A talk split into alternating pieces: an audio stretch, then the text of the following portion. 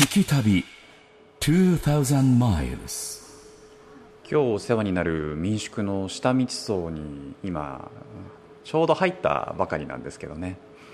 あのすごく綺麗なんですよ。こちらの民宿。なんだろうな。すっごく大きなお家っていう感じがするんですよね、えー靴を脱いで上がるとたくさんスリッパが並べられていてで横にはねあのここに泊まってる方々の靴箱が並んでるんですけどでここに泊まってる方っていうのはあの作業されてる方もね数多く泊まってるみたいでその作業員の方が仕事を終えてここに帰ってくるとまず「ただいま」って言ってね。でフロントの方は「お帰りなさい」なんてで調理室にちょっと顔出して「今日何時からご飯にするからよろしくね」なんて言って階段上がって自分の部屋に戻っていくっていうもう本当に大きなお家のようできっとこの風景はこの下密葬では毎日の当たり前の光景なのかなという感じもしますしでも当たり前じゃないものもたくさんあるんですよね。あの壁には震災当時の翌日の写真が飾られてあったりして南三陸の街ってのは昔こんな綺麗だったんですよ。でもその横にはね津波直後本当に怪人と化してしまった街の様子がモノクロの写真もあったりして。今綺麗なんですけどねあの写真見るとやっぱり思い出しますね。ここは料理がすごく有名なんですよね。三陸の海の幸ご飯で出されるということでどんなものが出るんでしょうね。ちょっと楽しみにしたいと思います。聞き旅2000マイルズナビゲーターの松本英子です。この番組は日本列島北から南までおよそ2000マイルを旅しながらその土地に暮らす方々と出会い歴史や芸術食文化などの魅力を聞きその街ならではの音に触れ合う旅番組です。宮城県の北東部に位置する南三陸町。リアス海岸特有の入り江が広がる志津川湾では牡蠣、ホヤ、ワカメなどが養殖されていてたくさんの海の幸が水揚げされています。そんな南三陸の旬の食材が味わえるという民宿。下道荘に一泊することになったイモンさんと聞き旅一行。今回は震災から5年街づくりが進む南三陸町と題して復興への歩みを続ける南三陸町の姿に触れてきました。2011年3月11日東日本大震災の津波で町の建物の7割が被災した南三陸町。あの震災から5年海と共に生きる町南三陸町は何が変わってそして何が変わっていないのか。旅の様子は番組ホームページの動画や旅日記でもご覧いただけます。アドレスは jfn.jp スラッシュ旅。ぜひホームページをチェックしながら聞いてみてください。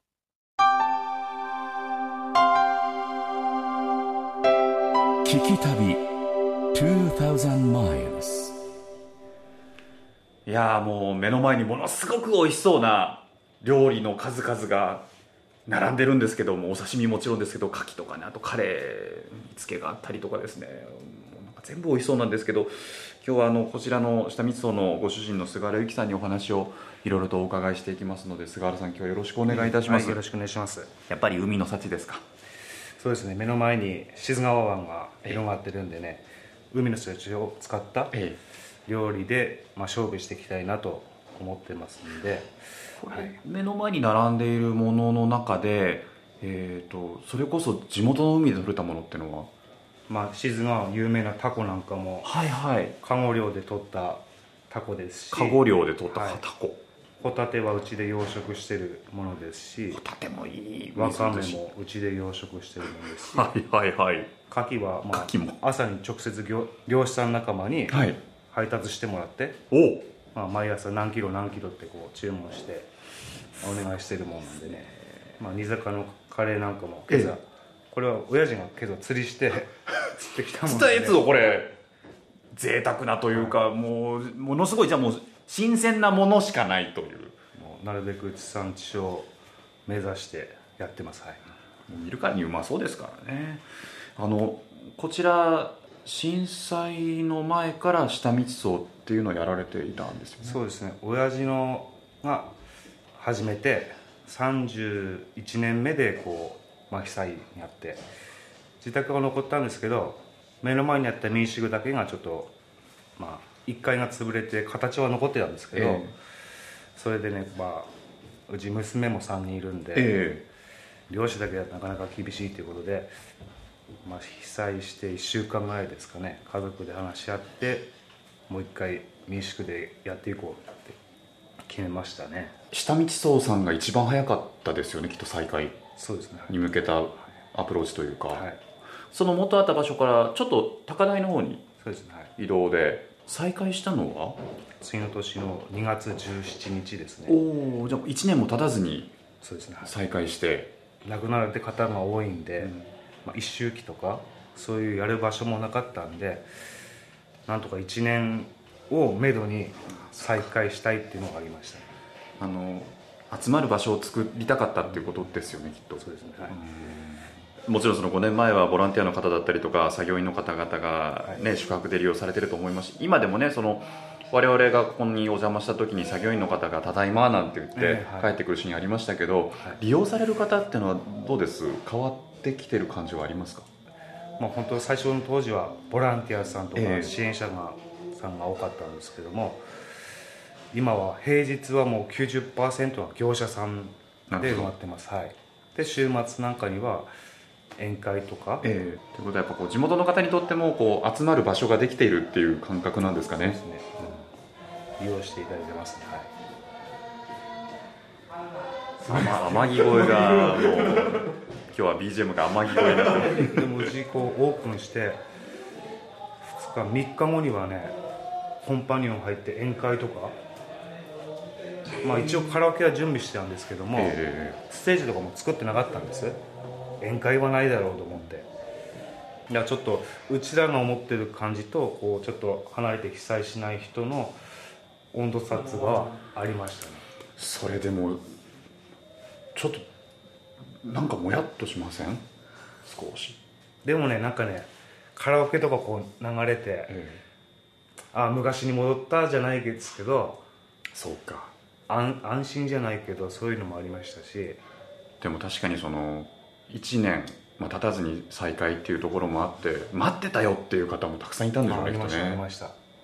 下見荘で働かれている方たちっていうのは皆さんどういった、まあ震災前から使ってた方もいますし、他の民宿で働いてて、まあ、仕事がなくなってうちで使ってるとか、まあ、地元のおばちゃんとかお母さん使ってやってるんですけども、チームワークいかがですか、はい。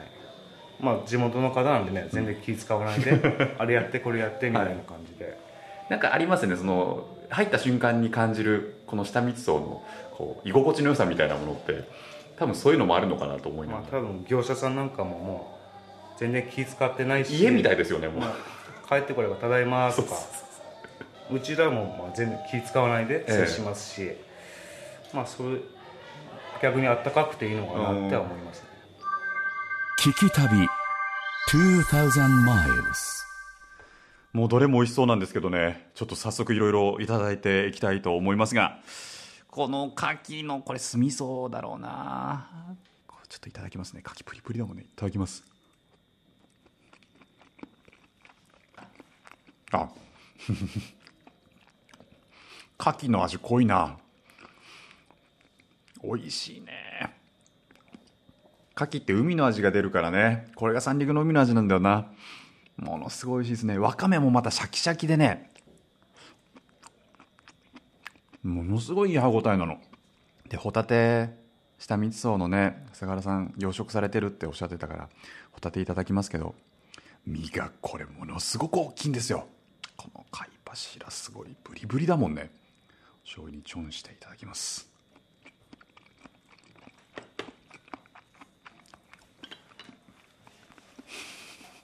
サクサクで。ぎゅっと甘くてね海の香りとホタテのあのふくよかな貝の香りっていうのがねふわっと鼻に抜けてくんだけども食感が楽しいんですよねホタテってね。本当に美味しい。あタコもいただきましょうかね。このタコもまあお刺身いただきます。うん。あら身が柔らかい。あのタコってさちょっと水っぽくなったりするじゃないですか。全然ないのね。どこまで行ってもタコのギュッとした味しか出てこないっていうこれが三陸のタコなのな。うまいわ。これはうまい。幸せな海の味です。聞き旅2000マイルス震災から5年街づくりが進む南三陸町。と題して JFN パーソナリティ伊門宗行さんが宮城県南三陸町を訪れています。下道荘の菅原さん一家が養殖しているホタテにワカメそしてカゴ漁で取ったタコ、朝釣り上げたカレーなどなど、新鮮な海の幸に舌鼓を打つイモンさん、羨ましいですね。牡蠣も美味しそうでしたよね。震災から1年後を目標に人が集まる場所を作りたいと2012年2月17日に新たな場所で民宿を再開。宴会のカラオケも昔に戻ったような気がしてほっとしたという菅原さんの一言にみんなハッとした様子でしたね。えそんな下道荘で美味しいお料理とお酒をいただいて一晩を過ごしたイモンさんと聞き旅一行。翌日は南三陸ホテル関陽が運行する語り部バスに参加しました。この語り部バスは2012年2月の運行開始から現在までに団体、個人合わせてなんと30万人以上が参加。その活動が評価され、先月、観光王国宮城おもてなし大賞の特別奨励賞を受賞しています。この日の語り部は伊藤俊さんです。聞き旅2000 miles さて今朝8時40分ぐらいですかね、えー、ホテル関与の前からですね観光バス割と大きな観光バスを使った語り部バス今から出発するところです。バスの中お客様も結構乗っているんですが今日は全部でおよそ2930名弱ぐらいというふうに、えー、おっしゃってましたかね、えー、年齢もまあまちまち本当にさまざまな幅広い方が、えこの語り部バスに乗っていらっしゃいます。あのホテル関与の、ね、中は本当に今日も土曜日ということもあってお客さんで大変にぎわってたんですけれども、えー、これから、えー、震災から5年この南三陸の街がどういうふうに変わっていったのかこのバスに乗りながら、えー、僕らも見ていきたいと思います、えー、それでは改めましておはようございます、えー、それではただいまから、えー、語り部バス出発してまいります。えー、震災を風化させないための語りバスでございます、えー、本日語りバス担当いたします。私の方はホテルスタッフで部署は営業の方におります。伊藤と申します。どうぞよろしくお願いいたします。小学校もご紹介するんですけど今バスが止まりました。どこをどう見ても小学校はどこにもないんですけども、えー、本当はすぐ右側にあったはずなんですが今は土の山にしか見えないというですね。えー、今では写真でしかご覧いただくことのない戸村小学校です、まあ、真っ白い校舎と、まあ、実は体育館が立派でした。ちょっと写真には写ってなくてですね。この校舎の後ろに体育館があったんですが体育館立派でした。なぜかというととても古かったので建て替えたんです。完成したのが2011年3月1日でした。震災10日前に新築の体育館があった学校です。まあそれでもあまり実は報道されてないんですね。戸村小学校という名前は。えー、ちなみに、まあ、体育館ですけども、これが体育館なんです。と言っても震災後体育館ですが、まあ、全部津波で破壊されてですね、骨だけになっちゃいました。屋根もなければ壁もないっていうですね。でもちろん当時はすぐ直後はですね、校舎と体育館の骨だけはこうしてこの場所に残ってましたんで、まあ、この姿を見れば皆様はいろんなことをやっぱり思えたんだなとただ今は残念ながら解体されてますので何もかも分からなくなってますけどもただ本当に写真は正直でですねあの時撮っていた方ちゃんといるんですよ。これ津波です。えー、学校を飲み込んでいった。真っ黒い泥の壁です。だから学校の屋上に逃げていたら間違いなく全滅でした。もっともっと波は上がりました。ここからさらにですね。ただなんでこういう状況なのにあんまり取り上げられてないかというとみんな人が助かったからです。まあ、震災当時はどうしてもいろんな辛い話悲しい話を伝えることが多かったのでですね、まあ、なかなかこう人が助かったことまではなかなか 実は伝わってないというかですね。ただとても大事なことだと思います。やっぱり未来に伝えていくことは悲しい話辛い話も大事なんですけども同時に未来につながっていく話。この学校はですね2日前に避難場所が屋上ではなくやっぱり高台に逃げましょうって決めたんですね。2日前にです。それは何かというと2日前に地震があったからです。津波注意報あったんです。2日前も。ただ本当にこの小学校が2日前にですねその決断をしたからこそまあ100名ちょっとの小さい規模の学校ですが助かってます。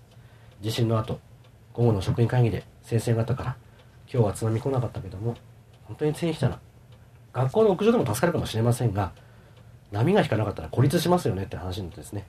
やっぱり孤立を恐れて多少時間がかかってでも屋上ではなくて高台に逃げましょうというふうに先生方から提案があって校長先生決断されてあの高台に逃げましょうと。で3月10日避難訓練しました。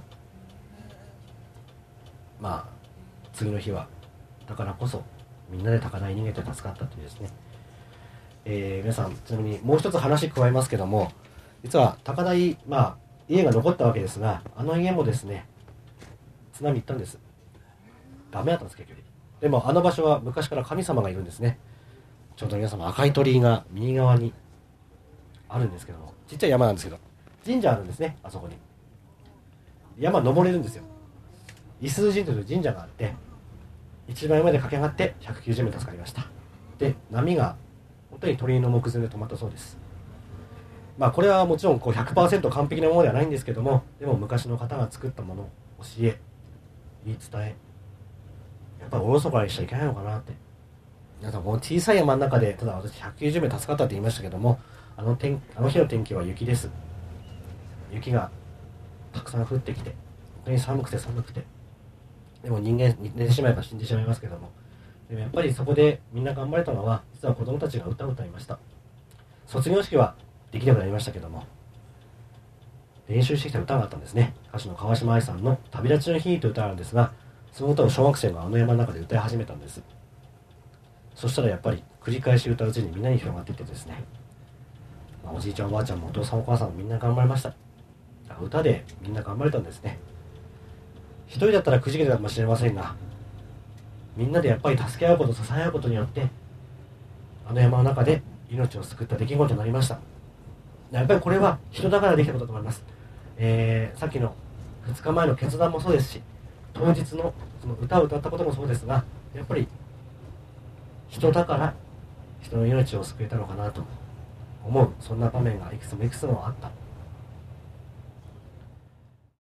松本英子がお送りしている「聞き旅2000マイルズ」震災から5年街づくりが進む南三陸町。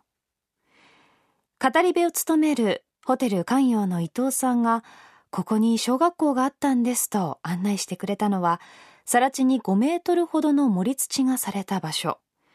5年前の面影は全くありませんでした。戸倉小学校のことがあまり報道されなかったのは、高台に避難をして多くの方が助かったからなんですね。避難場所を変えた職員の皆さんの判断には本当に学ぶべきことがたくさんあると思います。さあ続いて、語り部バスが向かったのは被害が大きかった町の中心街。ダンプカーやショベルカーが行き交う中を進んでいくと、およそ10メートルの盛り土の間にポツンと立つ赤い骨組みだけの建物が現れます。南三陸町と聞くと、真っ先にこの防災対策庁舎のことを思い浮かべる方もいるのではないでしょうか。次に防災対策庁舎にこれから向かっていくわけですがここはご存知の方多いかもしれませんが壊す壊さないで揺れましたけどもあと結局は15年結論を先延ばしになりました。あと15年ぐらいかけて15年というのは実は県が保有する期限が15年ということです。町から県の保有に変わって時間をかけて結論を出してくださいという方向に変わりましたので今こうして残っております。ここは命の大切さ尊さを一番感じることができるそんな場所です、まあ、ということでそれでは少し降りてご案内させていただければなと思いますので、えー、一旦マイクを置きたいと思います。よろしくお願いします。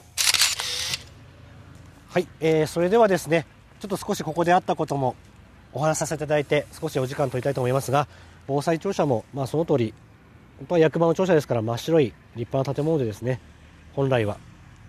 で今はもちろんこう赤い鉄骨だけになって片付いてますけどもまあ当時はそれこそ屋上にいた人が人がいたことすらわからないような悲惨な風景でした。でも間違いなく屋上に50名以上いてですねここから43名流されて亡くなりました。皆様あのここに行くとやっぱり高さ実感できます。屋上にアンテナがありますがこれ津波の写真です。アンテナがその時どうなったかこれです。このちっちゃく写ってる真ん中の黒い棒が今見てるアンテナと全く同じものです。だからもう何もかも見えなくなってます。でもそうなる前までは間違いなくみんな行きたかったはずです。みんなで手つないでですね最後まで流されないと。でもやっぱり頭の上を越えて流されてきました、えー、ただこの場所はたくさんの方も失いましたけども助かった方もいらっしゃるのも現実であの屋上のアンテナ登った方とですね右側に非常階段あるんですが非常階段の一番上にぶつかった方は助かってるんです。偶然にも。何回も海に潜ってますけどそれでも助かってます。だからやっぱり命の強さもあった場所です。弱さもありましたがでもやっぱりその亡くなった方々の思いも残った私たちが忘れてしまったらやっぱりなかったことになります。だからこの言葉ですね本当伝え続けていかなければなと辛くてもですね。でここはあのやっぱり皆様ご存知の通り防災無線で最後まで避難を呼びかけた遠藤美希さんとそして、まあ、今日は三浦さんの写真ですけども三浦武さん2名の役場職員の方がこの2階あった放送室から最後まで避難を呼びかけた場所です。で三浦さんはまだ行方不明です。だから早く帰ってきてほしいなって思うんですけどでもその必死な呼びかけがあったからこそたくさんの方助かりました。本当に人の気持ちって怖いものでですねやっぱり2日前に地震があったことで油断してます。55年間来てませんし見てませんし私も爪知らせですしなおかつ30分あったですね。津波が来るまで。一番最初に逃げた方でももう大丈夫だって思った方いるんですね。本当人の気持ちって怖いですね。そう考えると。でもやっぱり油断せずに思い込みせずに。まあ昔から津波天然湖って三陸沿岸には伝わってますけども津波天然湖と同時に、まあ、命天然湖。これはどんな災害であっても各々が一人一人自分の命は自分で守るということを成し遂げればですね絶対みんな生きれると思います、まあ、そのことを今日は皆様にやっぱり伝えるためにこの場所に来ていただいたのかもしれませんしだからこそこの場所は来てほしくないじゃなくてやっぱり来ていただきたい。そして見ていただきたい場所なのかなと思いますが今日は来ていただいてありがとうございました。聞き旅2000 miles 松本英子がお送りしている聞き旅2000マイルズ今回は震災から5年街づくりが進む南三陸町と題してお送りしています。かさ上げ工事が急ピッチで進む南三陸町の中心街を巡っている伊門宗行さんと聞き旅一行。震度7の地震にも耐える防災拠点として建てられた防災対策庁舎でしたが鉄筋3階建ての屋上にまで津波が達したというのですからそれだけでも被害の大きさがわかります。実際にその場所へ行くとよりわかると思います。そして防災の意識がまた高まるきっかけになりますよね。一人一人自分の身を守ることの大切さ大きさを改めて私も感じました。さあ続いては語り部バスの案内役。ホテル関陽の伊藤さんと保存が決まったもう一つの建物高野会館へと向かいました。結婚式場など冠婚葬祭に使われていた高野会館は震災当日は3階のホールで年配の方々の歌や踊りの発表会が行われていましたが屋上に避難した327人全員が助かったという建物です。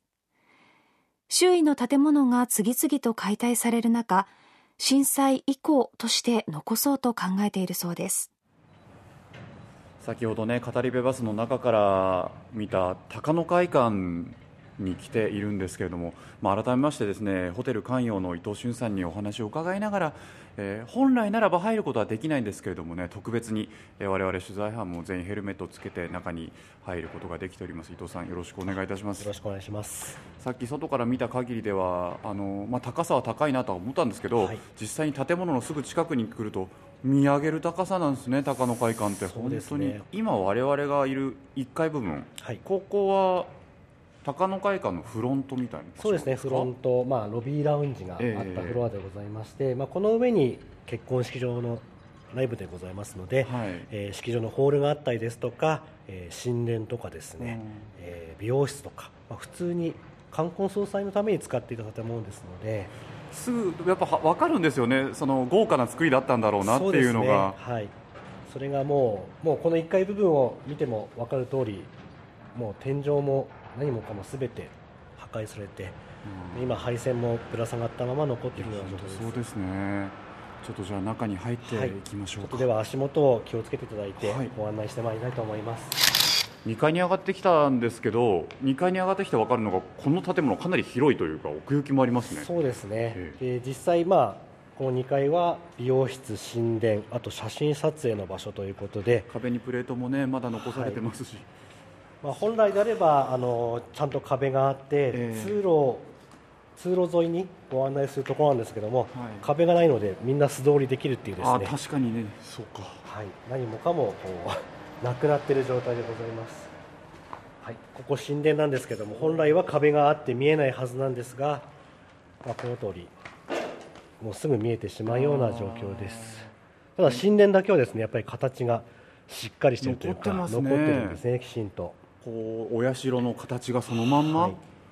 残されてるんだ、はい。これは不思議だな。そうですね。あー。他は本当に灰色。そうですね。一色っていう感じなんですけどお社の木の色とねあの金細工が残ってるっていうね。これは不思議。やっぱり当時はここにたくさんのうん。お年寄り皆さんがあの日いたというのもまた実際でございましたので,、はい。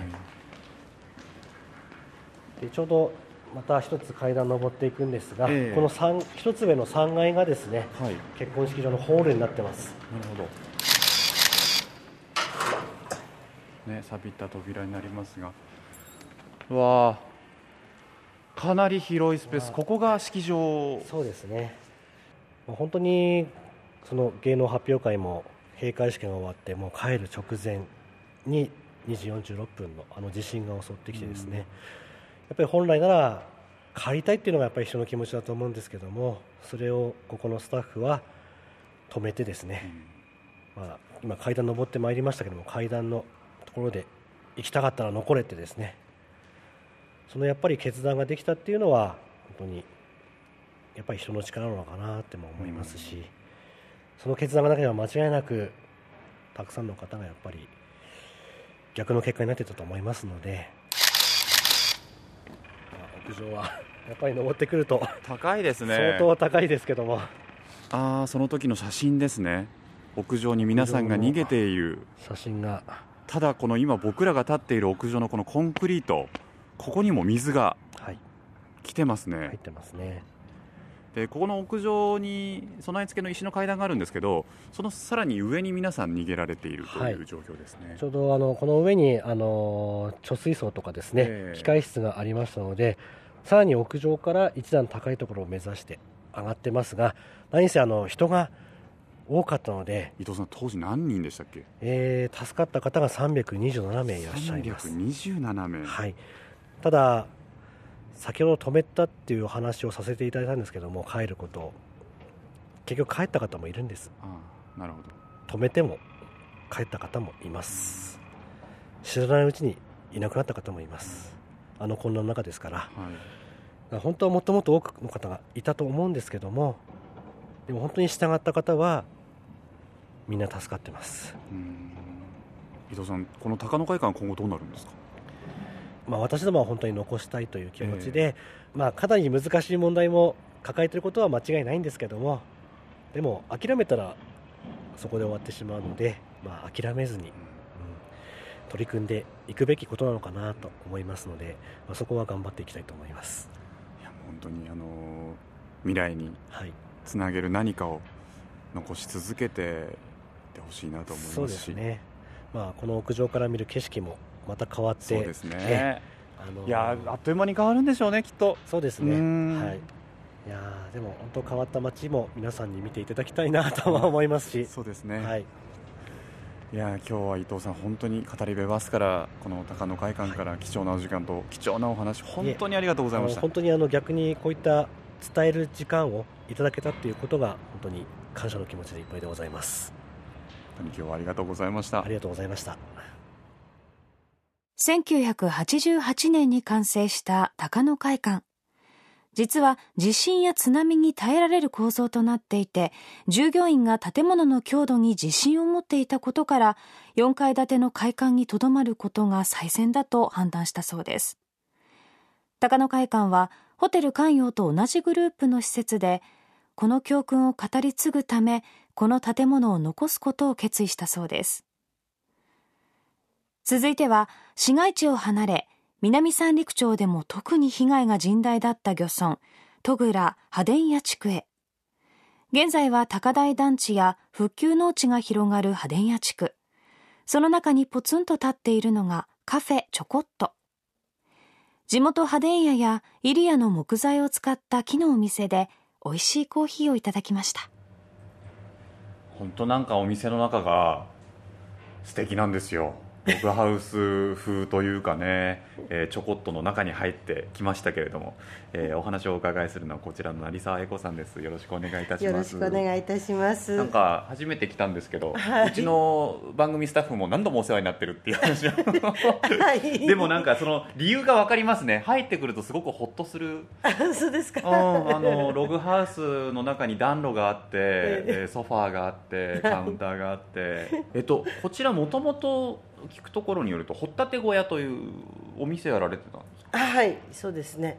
えっと、この場所ではないんですけども、ええ。国道45号線の戸倉駅の前で掘ったて小屋っていう食堂やってました。戸倉の前でやられてたんですね、はい。はい。えで掘ったて小屋が閉まったのは？一昨年の9月30日です。それはなぜそうなったんですか？えっとですねあそこ45号線が走ってまして、えであの折立川っていう川があって川のあの防潮堤工事とあと45号線のかさげ工事にぶつかっちゃったんですよね。今もう南西南三陸の町ね、はい。かさ上げの工事がすごいスピードで進んでますもんね。そうですね、ええ。それがこちらに移ってきて、はい。名前をちょこっとに。はい。ちょこっとっていう名前の由来は何なんですか？えっと孫が5人いるんですけども、ええ。下の孫2人女の子で、はい。えっと千代葉と琴葉で2つ合わせてちょこっとなったんです。千代葉ちゃんと琴葉ちゃん、はい。かわいいっすね。名前を合わせてちょこっとなんだ、はい。あーどうです？地元の方含めて反応というか。